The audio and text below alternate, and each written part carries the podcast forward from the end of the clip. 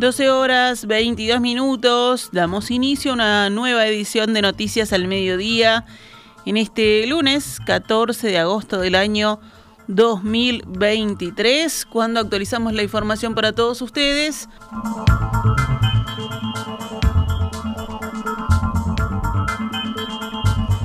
Cabildo Abierto no votará el proyecto de la rendición de cuentas en su redacción actual, según informó el diputado Álvaro Perrón, integrante de la comisión parlamentaria que formó parte de la redacción de la normativa.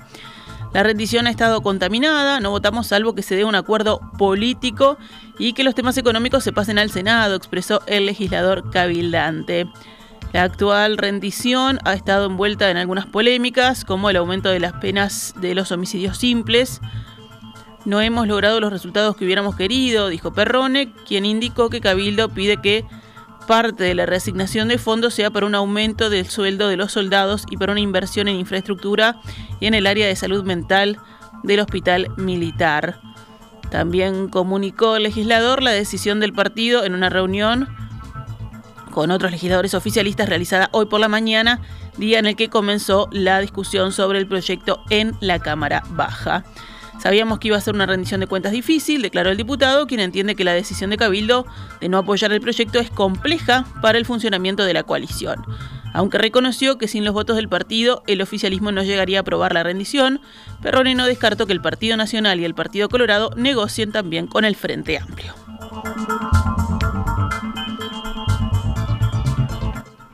El Ministerio de Economía y Finanzas previamente rechazó el pedido de Cabildo Abierto para que la rendición de cuentas incluya un incremento de 13 millones de dólares para aumentos salariales y compensaciones en las Fuerzas Armadas. La negativa llegó por parte del director de Finanzas Públicas, Fernando Blanco, en una reunión este sábado con diputados de la coalición de gobierno. El pedido había sido planteado por el propio Perrone. No hay forma, le dijo Blanco a Perrone, según consigna el país. Blanco le dejó claro al diputado, según la diaria, que su negativa se debe a que no quiere que pase como en otras oportunidades que Cabildo Abierto pide un monto en diputados para luego, cuando se trate la rendición de cuentas en el Senado, Manini Ríos pide lo mismo para que se multiplique por dos. Por lo tanto, Blanco le señaló que el dinero para los militares está en la lista a contemplarse, pero lo arreglarán en el Senado directamente con Manini. Por otra parte, este fin de semana el Poder Ejecutivo y la coalición desarticularon otra diferencia y acordaron que el Hospital de Clínicas será incluido en el nuevo Plan de Salud Mental y Adicciones a través de una partida complementaria de 3 millones de dólares, con lo cual ese monto no saldrá de los 20 millones asignados previamente a ese plan.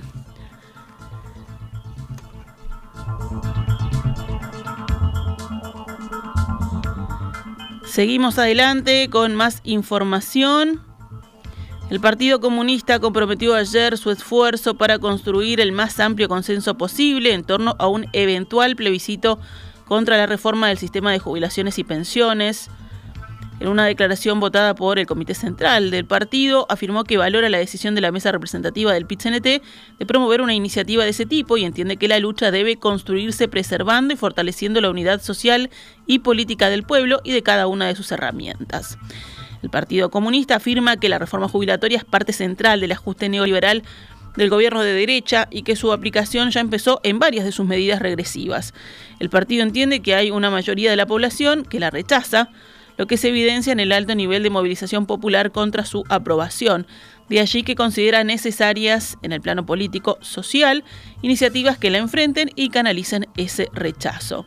Asimismo, dice ser consciente de que estas luchas deben construirse preservando y fortaleciendo la unidad social y política del pueblo y de cada una de sus herramientas. Alude además a la independencia de las organizaciones sociales cuyas decisiones se deben respetar y asumir. La resolución de la mesa representativa, que salió adelante por una diferencia mínima, alude a una reforma donde se eliminan las AFAP, se fija la edad mínima de retiro en 60 años y se equipara la jubilación más baja con el salario mínimo nacional. El Partido Comunista concluye, comprometemos nuestro esfuerzo para construir en torno a esta iniciativa del pit en cada una de sus etapas, el más amplio consenso posible, político y social, para así enfrentar y derrotar al proyecto de país de las clases dominantes su parte, el presidente del Frente Amplio, Fernando Pereira, afirmó que esa fuerza política tratará de buscar consensos en una discusión profunda y que se tomará tiempo para definir su posicionamiento en torno al posible plebiscito. Consultado ayer en rueda de prensa, sostuvo que está claro que para el Frente Amplio esta reforma jubilatoria es muy negativa para los intereses de los trabajadores. No obstante, subrayó que es necesario conocer y discutir el texto de la consulta que promoverá el pit la táctica de emplear y evaluar su conveniencia. Lo primero que hay que tener claro es que había tomado una decisión el Frente Amplio que si ganaba el 2 de marzo la elección iba a convocar un diálogo social amplio con jubilados, eh, trabajadores y empresarios para construir una reforma de la protección social que de alguna manera revirtiera el proceso que este gobierno construyó, que fue que los trabajadores trabajen más para cobrar una jubilación menor en dos tercios de los casos. Este es un camino táctico diferente, que además se junta con la elección y que tiene sus pros y sus contras. ¿Qué tiene que hacer el Frente Amplio? ¿Trabajar a la velocidad de Twitter? No. Lo que tiene que hacer el Frente Amplio ahora es ver cuál es el texto, cuál es la táctica que el movimiento sindical va a llevar adelante y cuál es la que vamos a llevar adelante nosotros.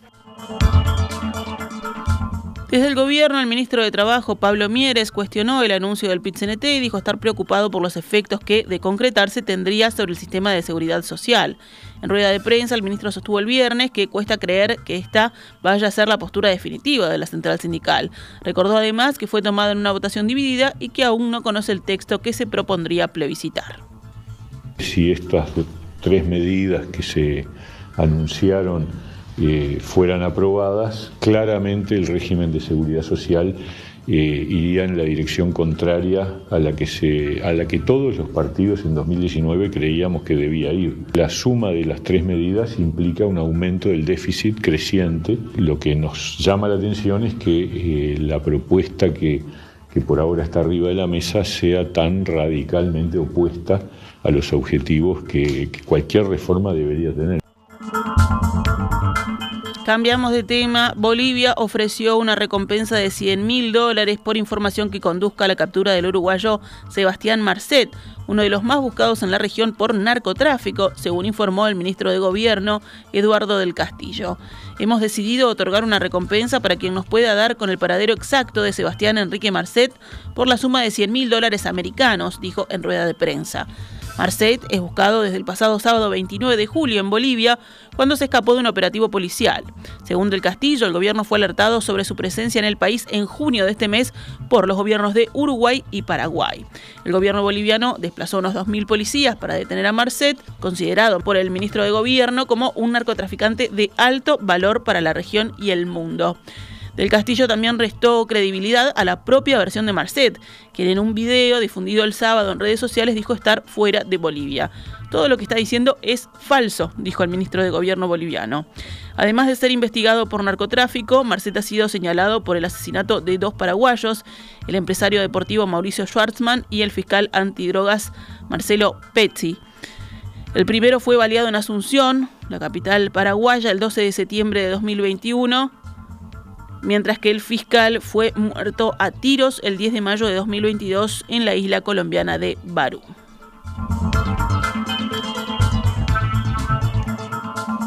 Nos vamos al panorama internacional.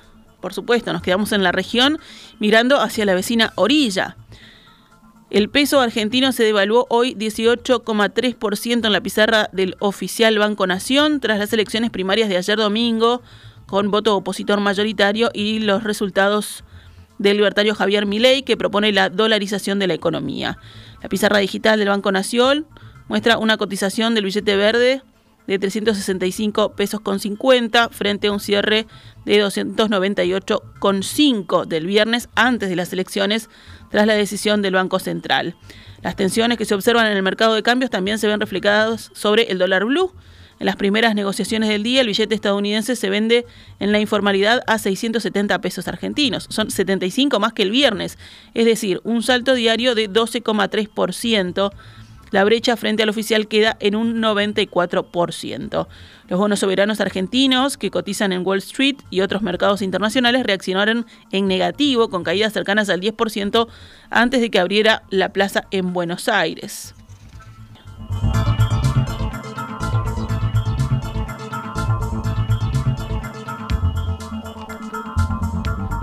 Al menos 49 personas murieron y decenas están desaparecidas tras las intensas lluvias que provocaron inundaciones y corrimientos de tierra en India, según informaron las autoridades hoy. Las lluvias torrenciales que duraron varios días provocaron inundaciones que arrastraron a su paso vehículos y destruyeron edificios y puentes en la región de los Himalayas, en el norte de India. Las inundaciones y corrimientos son habituales durante la temporada del monzón en India, pero los expertos aseguran que el cambio climático aumenta su frecuencia y gravedad. En las zonas más afectadas por la lluvia, las carreteras y la red eléctrica quedaron dañadas, por lo que miles de personas quedaron aisladas. La red ferroviaria también está perturbada. Durante el monzón, el sur de Asia recibe cerca del 80% de las precipitaciones anuales y este fenómeno es vital para la agricultura que es el sustento de millones de personas, pero también provoca destrucción. En deportes, la segunda edición de la Copa AUF Uruguay completó el cuadro de 80 participantes con la clasificación de los cuatro representantes que tendrá en este torneo la primera D. Los clubes de la cuarta categoría del sistema de ligas de fútbol uruguayo serán Lito, Estudiantes del Plata, Deutscher y Paso de la Arena, que clasificaron luego de una eliminatoria a partido único.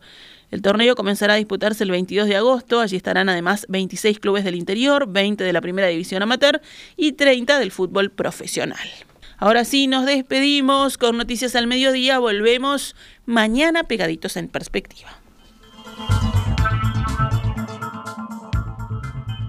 Esta es Radio Mundo 1170 AM.